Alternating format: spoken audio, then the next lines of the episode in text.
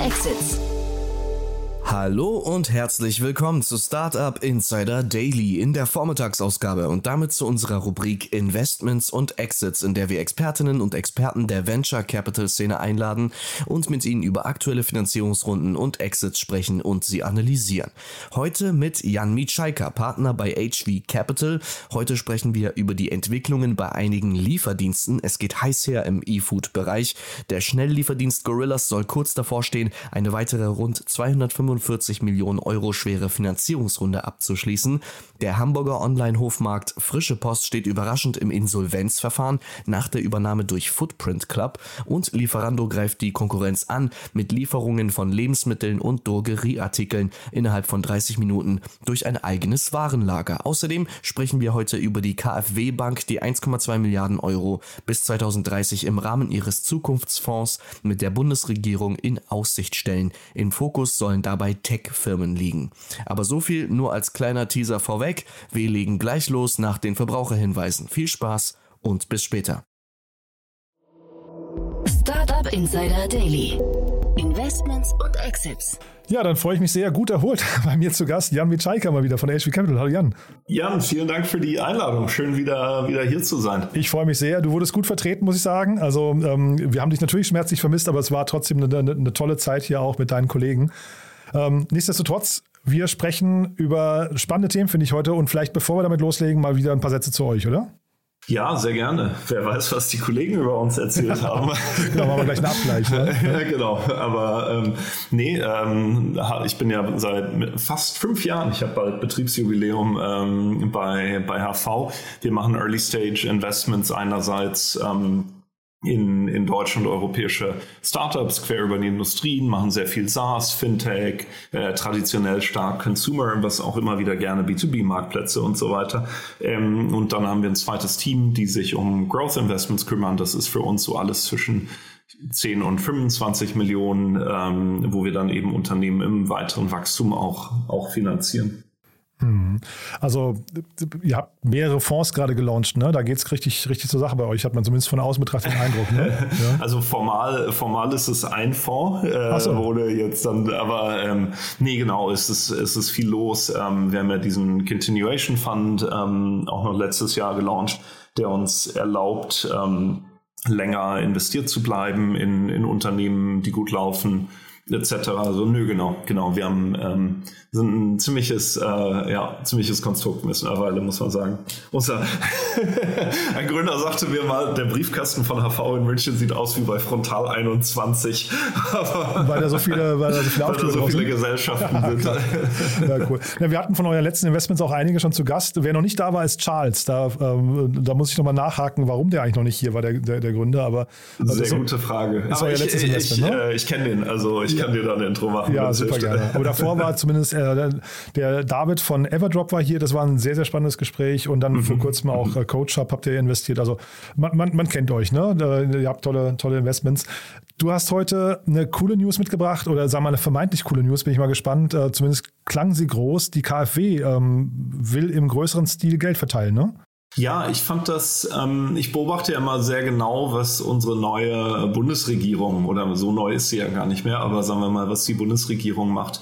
Und wir haben ja in Deutschland ähm, prinzipiell das Problem, dass viel weniger Venture Capital zur Verfügung steht für Gründer im Vergleich zu ähm, Israel sowieso, auch U USA, aber auch UK. Also ich glaube, Israel ist so Faktor 8 oder 10. Ähm, genau, und Teil der, der ähm, Agenda und auch der Koalitionsgespräche, da ging es dann eben um die Frage, wie wir vor allem auch mehr inländisches Kapital mobilisieren können für die, für die Finanzierung von Startups. Ich frage mich bei sowas immer, wer ist denn die richtige Adresse, um sowas dann hinterher zu verteilen und sowas zu beurteilen? Ne? Das finde ich, muss man schon mal, also jetzt nichts gegen die KfW, die machen wahrscheinlich auch einen guten Job. Aber äh, also eine, eine Behörde, das klingt für mich erstmal so, als könnte da relativ viel Geld auch in behördlichen Prozessen versickern.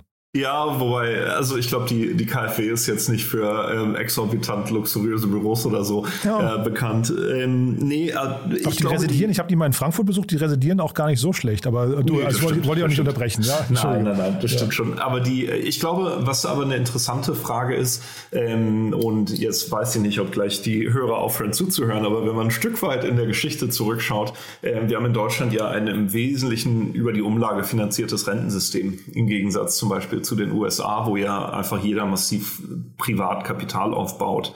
Und das heißt, ähm, ich glaube, das ist mit ein Grund für die schwache Aktienkultur und den schwachen Aktienmarkt in Deutschland. Das heißt aber auch, dass die, sagen wir mal, die Pensionskassen etc. in Deutschland im Vergleich ähm, schlicht wenig Geld haben, ganz platt gesagt, weil sie einfach immer alles ausschütten müssen. Und ähm, ich glaube, es gibt den Ansatz, den haben zum Beispiel die die nordischen Länder, ähm, Norwegen, ähm, ich glaube auch Dänemark etc. gewählt, die dann eben gesagt haben, über, über Garantien etc. incentiviere ich diese privaten Kapitalsammelstellen ähm, in VC-Fonds zu investieren. Und das hat herausragend gut geklappt, ähm, weil die einfach sehr viel Geld dann auch mit dem VC, mit ihren VC-Investments verdient haben und alle waren glücklich. Ähm, jetzt ist der Weg über, über die KfW natürlich ein Stück weit eine andere. Da geht es dann also weniger darum, ähm, das private Kapital in dem Sinne zu multi, also zu aktivieren, ähm, sondern es geht da eben über eine, eine, Verteilung. Aber man sieht die KfW in dem ganzen VC-Bereich ähm, deutlich mehr, also insbesondere KfW Capital, ähm, teilweise als LP in, in verschiedenen Fonds, dann eben dieser ähm, dieser VTGF, dieser ähm, ist letztendlich eine Art Venture Debt ähm, Finanzierung. Also da passiert schon relativ viel. Der, und das ist fast, fast schon die Brücke zum nächsten Thema, aber der Norbert Mouchon von Vorwerk, die haben ja gerade äh, Vorwerk Ventures, die haben einen neuen Fonds gelauncht, äh, 150 Millionen, gerade gestern announced, habe ich ein Interview gelesen mit ihm im Handelsblatt, da hat er gesagt, das Timing ist sensationell für einen neuen Fonds, weil jetzt gerade irgendwie die Bewertungen relativ weit unten sind. Ist das jetzt für, für eine KfW genau das Gleiche? Würdest du sagen, das Timing ist perfekt gewählt? Ich glaube, das Timing ist, ist sehr, sehr gut. Ich meine, wenn man überlegt, letztendlich VCs, was versuchen wir ja zu machen? Wir versuchen irgendwie günstig einzusteigen und dann irgendwann teuer wieder auszusteigen für unsere LPs. Und im Moment ist natürlich eine Marktphase, wo die Bewertungen tendenziell unter Druck sind. Ich weiß nicht, ob wir schon ganz unten sind, aber ähm, sagen wir mal, sie sind sicher ein Stück niedriger als noch vor einem halben Jahr. Und gleichzeitig hat man als Privator, Investor ja auch die Möglichkeit, dann diese Zyklen ein Stück weit auszusetzen, sodass halt, wenn man jetzt in einen Fonds investiert ähm, und der Fonds dann in fünf bis acht Jahren anfängt, die, die Gesellschaften zu verkaufen, ist das, glaube ich, vom Market Timing her gar nicht schlecht. Mhm. Und das muss man wahrscheinlich schon sagen, also jetzt wahrscheinlich für dich Werbung in eigener Sache, aber das, die Asset-Klasse Venture Capital an sich funktioniert ja. Sie hat jetzt quasi nur ein bisschen gelitten in der letzten Zeit, ne? Genau, also die, ähm, da gibt es von dem, von der EIF, vom European Investment Fund immer ziemlich interessante Statistiken, die einfach zeigen, also das einzelne Startup-Investment ist natürlich ähm, hochriskant, muss man sagen. Dann gleichzeitig, wer in einen Fonds investiert, erwirbt ja einerseits ein Portfolio und dann, wenn man natürlich nochmal wie der IF in viele VCs investiert, dann erwirbt man ein Portfolio an Portfolien und partizipiert dann eben an dem Tech-Wachstum, was natürlich in den letzten 15, 20 Jahren einfach sehr, sehr stark war. Hm. Und die Größenordnung 1,2 Milliarden, das klingt jetzt super. Ja, ich, äh, mir ist nicht ganz klar, über welchen Zeitraum das ähm, äh, dann irgendwie ähm, deployed werden soll. Weißt du das? Ähm, also ich weiß es nicht genau. Ich weiß, dass mal von 10 Milliarden gesprochen Bis 2030, wurde. ne? Genau. Bis 2030, mhm. was dann ja so 1,2 Milliarden im Jahr wären, über acht Jahre ungefähr. Nee, weil das wäre ja schon viel, ne? Wenn es jetzt pro Jahr wäre. Ja, ne? Genau. Also es ist natürlich Debt. Ähm, ich glaube, auf der Equity-Seite hatte ich, wenn ich es richtig im Kopf habe, ähm, das in den dass irgendwie so deutsches Venture Capital um die 10 Milliarden im Jahr wären. Also insofern, das wäre schon eine ganze Menge. Hm, sehr spannend. Und dann habe ich ja gerade gesagt, es ist fast so die Brücke zum nächsten Thema, weil wir wollen heute so ein bisschen, äh, sagen wir, in der Mangelung großer anderer Finanzierungsrunden in Deutschland, haben wir gesagt, wir sprechen mal über ähm, verschiedene Marktsituationen, die gerade entstehen. Eine davon war jetzt Gorillas. Ne? Da haben wir äh, gesehen, dass zumindest Gerüchte halber eine Downround kommen äh, äh wird. Ähm, ist das, ist das tragisch aus deiner Sicht? Also heißt das, Gorillas, das Modell ist gescheitert oder wie hat man so eine Downroad generell einzuordnen? Ja, also wir sind ja nicht bei, nicht bei Gorillas investiert. Ähm, wir haben ja bei, bei Joker investiert, die eine, irgendwo natürlich manchmal ähnliche Dynamik haben, aber andererseits aufgrund der Tatsache, dass sie in Südamerika aktiv sind, ähm, andersrum natürlich auch nicht, weil, weil einfach die Unit Economics etc. ganz andere sind. Ähm, aber deswegen dachte ich, wäre so das ganze Thema Downround insgesamt mal interessant zu beleuchten, hatten wir ja besprochen. Ähm, erstmal per se heißt ja eine Down Round. Jetzt, wenn man mal von der Bewertung ähm, sich, sagen wir mal, die mal kurz au außen vor lässt, heißt es ja, dass Investoren glauben, dass das Unternehmen Potenzial hat und Geld reinstecken möchten. Weil erstmal eine ganz schwierige Entscheidung, die wir auch lange diskutieren, ist ja oft gar nicht so sehr das erste Investment, weil ähm, da weiß man ja auch das meiste schlicht nicht. Aber ähm, dann die Frage, lege ich nochmal nach, vielleicht auch gerade, wenn es nicht so gut läuft. Und dann ist natürlich allein die Tatsache, dass also in, der, in, den Medien stand 250 Millionen, was ja schon, sagen wir mal, ein Viertel vom KfW ist, wäre. Ähm, also, dass das erstmal als ein sinnvolles Investment gesehen wird. Und jetzt ist natürlich dann aber eine Downround andersrum heißt natürlich, dass in der Vergangenheit jemand einen, einen höheren Preis bezahlt hat für seine Anteile.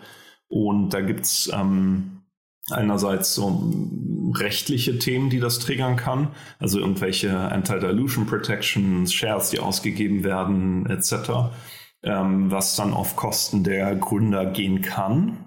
Gleichzeitig wird aber ein guter Investor immer schauen, dass die Gründer maximal noch motiviert und incentiviert sind, ähm, sodass oft diese Downrounds passieren in Kombination mit einer Reincentivierung der Gründer ähm, und dann genau sich das, das Cap-Table ein Stück weit neu ordnet. Mm, da gibt es dann so verschiedene Grade der Aggressivität. äh, Ihr kennt sie alle. Wer kennen sie alle?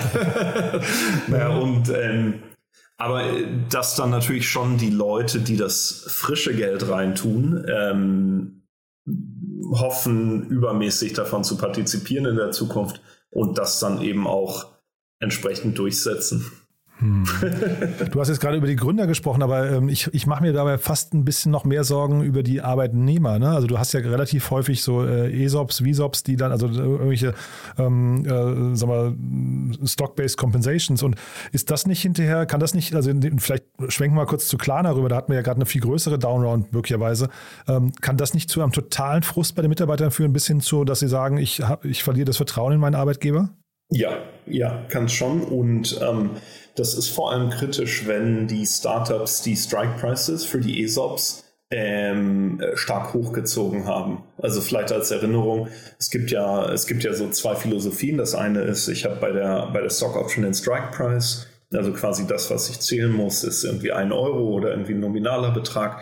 Und dann haben die, ähm, die Options immer einen Wert. Und dann sagt man, gut, der ist zurückgegangen, aber sie sind immer noch wertvoll. Aber wenn ich natürlich jetzt Stock Options bei einer Bewertung von 10 bekommen habe und die Firma ist heute vielleicht nur noch 2 wert, dann muss ich ja erstmal das von 2 auf 10 aufholen, bevor meine Options überhaupt einen Wert haben. Und wenn dann der Anruf vom Headhunter kommt, ähm, geht man vielleicht schneller mal ans Telefon. Ja, ja, also das, das halt nur, weil du gerade eben über die Gründer gesprochen hast. Ich glaube, die Gründer halten ja in der Regel noch einen einigermaßen großen Share, auch wenn es dann vielleicht jetzt zu, zu, zu Verwässerungen kommt und so weiter. Aber die Mitarbeiter, das ist ja in der Regel eh nur ein kleiner Promille oder Prozentsatz. Ne? Ähm, ja, das stimmt. Aber ich glaube, die, ähm, ich glaube, also wenn, wenn da alle, alle ihren Job machen, sowohl das Management-Team wie auch die, wie auch die Investoren, muss man dann die, die, auch die Mitarbeiter neu incentivieren und sicherstellen, dass zumindest die, die Leistungsträger bleiben. Du sagtest, da wurde mal in der Vergangenheit ein höherer Preis bezahlt. Das heißt aber nicht, dass dieser Preis zu dem Zeitpunkt falsch war, sondern da sind dann wahrscheinlich einfach nur ein paar weiß nicht, Prognosen falsch gewesen. Also zum Beispiel die These, wie schnell das Unternehmen wächst, ne? Ja, du, manchmal, es gibt ja auch, ähm, gibt es ja auch in der Mikroökonomie diesen Winners Curse etc., dass man den Deal unbedingt gewinnen will und deswegen überbezahlt. Also das kann schon sein. Ähm, gleichzeitig gab es ja auch eine ganz starke ähm, Reduzierung der Multiples am Markt.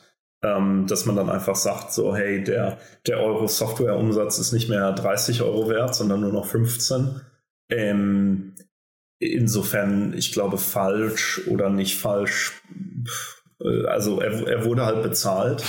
ähm, und ich glaube, dann muss man halt gucken, was man draus macht. Ne?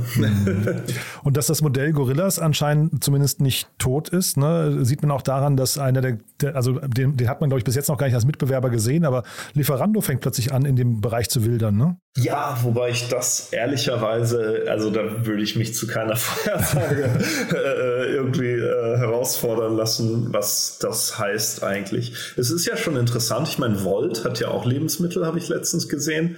Ähm, ob das irgendwie Experimente sind oder ob das in den wirklich in den Flächenbetrieb gehen soll, weiß ich nicht, schlicht. Ähm, aber es ist, es ist schon interessant, ne? Also wo, wo glaube ich, alle anderen in dem Markt zumindest mal schauen, so wie sehen meine Unit Economics aus, kriege ich das Geschäft profitabel, etc. Es ist, ähm, aber ich meine, im Startup, wir müssen ja immer Mut belohnen. Ne? Also es ist, es ist definitiv ein mutiger Schritt, das jetzt ja, zu machen. Total, ja. Ich habe, äh, weil du gerade Volt ansprichst, äh, vielleicht ist es auch tatsächlich schon ein Abwehrmanöver gegen Volt, ne? weil man vielleicht einfach merkt, dass die, äh, die Nutzer-Experience oder äh, einfach das Angebot bei Volt besser ankommt beim Nutzer und äh, man deswegen mhm. sagt, naja, da müssen wir auch uns mehr in Richtung Super-App bewegen. Ne? Ja, ja, total. Ich finde das ja, ähm, ich weiß nicht, ob ihr, ob ihr über Arrive auch schon mal gesprochen habt. Ähm, das finde ich auch interessant, weil ich habe, ich meine, gut, ich bin total verwöhnt, Mitte, Bewohner und so weiter.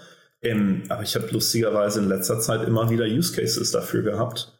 Ähm, Für Arrive, ja? Für Arrive, ja. Ach, tatsächlich, ja, das haben wir hier so. mehrfach kritisch beleuchtet, ja, ähm, weil wir den Use Case noch nicht gefunden haben, der dann irgendwie so zu, zu Wiederkau zum Wiederkaufen äh, animiert. Aber erzähl mal. Ja, so, ähm, keine Ahnung, Gastgeschenke für den Urlaub und so Sachen, wo man, ich, also ich, also, keine Ahnung, äh, wo es einem dann halt irgendwie kurz vorm Abflug einfällt. Ähm, ich weiß nicht, ob das genug ist, um da halt ein ähm, ja, das so draus zu bauen. Aber ähm, ich fand es zumindest echt, ähm, echt cool, das ein paar Mal jetzt genutzt zu haben. Fand ich cool. Aber die haben auch Standorte zugemacht gerade. Ne? Also das heißt, auch die sind gerade so ein bisschen dabei. Ne, das Thema Kostenreduktion geistert ja, glaube ich, gerade durch die ganze Startup-Szene. Ne? Ich, ja, tut's definitiv. Ich glaube, bei, bei einem Arrive ist dann ja auch eine gute Frage, so wie, wie dringend, also wie es wirklich die, ähm, so diese, weil diese, sagen wir mal, je schneller es geht, desto teurer ist es ja, auch das ganze Thema Logistik. Und dann ein Stück weit die Frage, wie, wie schnell muss es wirklich da sein?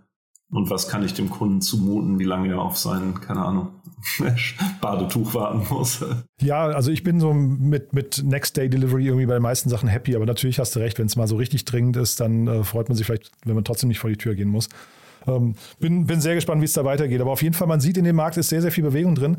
Ein Thema hatte ich noch, das wollte ich dich mal fragen, und zwar, ähm, da bin ich drüber gestolpert. Gestern hieß es, dass ähm, Frische Post insolvent gegangen ist und da wollte ich dich nur mal fragen, was so dein Blick darauf ist. Ich meine, da können wir wahrscheinlich beide nur mutmaßen, aber ähm, da gab es vor wenigen Monaten eine Ankündigung, dass die eigentlich gekauft werden vom Footprint Club, also von Michael Stumpe.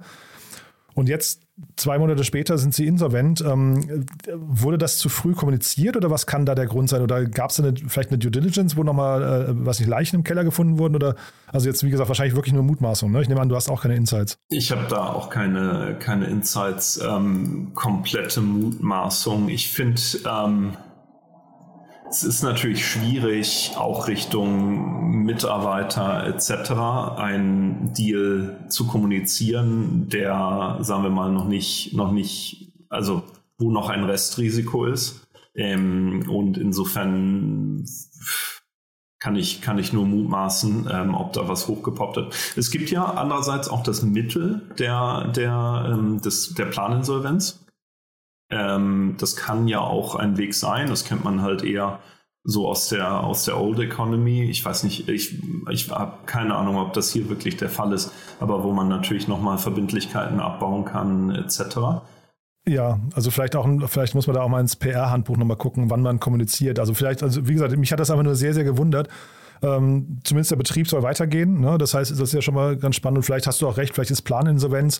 Da, also das ist ja ein Instrument, das vielleicht auch viel zu selten genutzt wird. Ne? Das sind, sind ja möglicherweise auch ähm, gerade in den heutigen Zeiten durchaus vielleicht auch sogar Chancen, die man, die man nutzen kann. Ne? Das stimmt, das stimmt. Also ein, ein, Freund von mir aus Köln hat das mal gemacht für, für ein ähm ja, für ein Möbel, Möbelunternehmen und ähm, das Unternehmen hat dann am Ende wirklich, ähm, das hat die Existenz gesichert, sowohl des Unternehmens wie auch der, der Arbeitsplätze. Ähm, das war in der, in der letzten großen Wirtschaftskrise, als quasi das Objektgeschäft, sprich Hotels und so weiter, komplett zum Erliegen gekommen ist.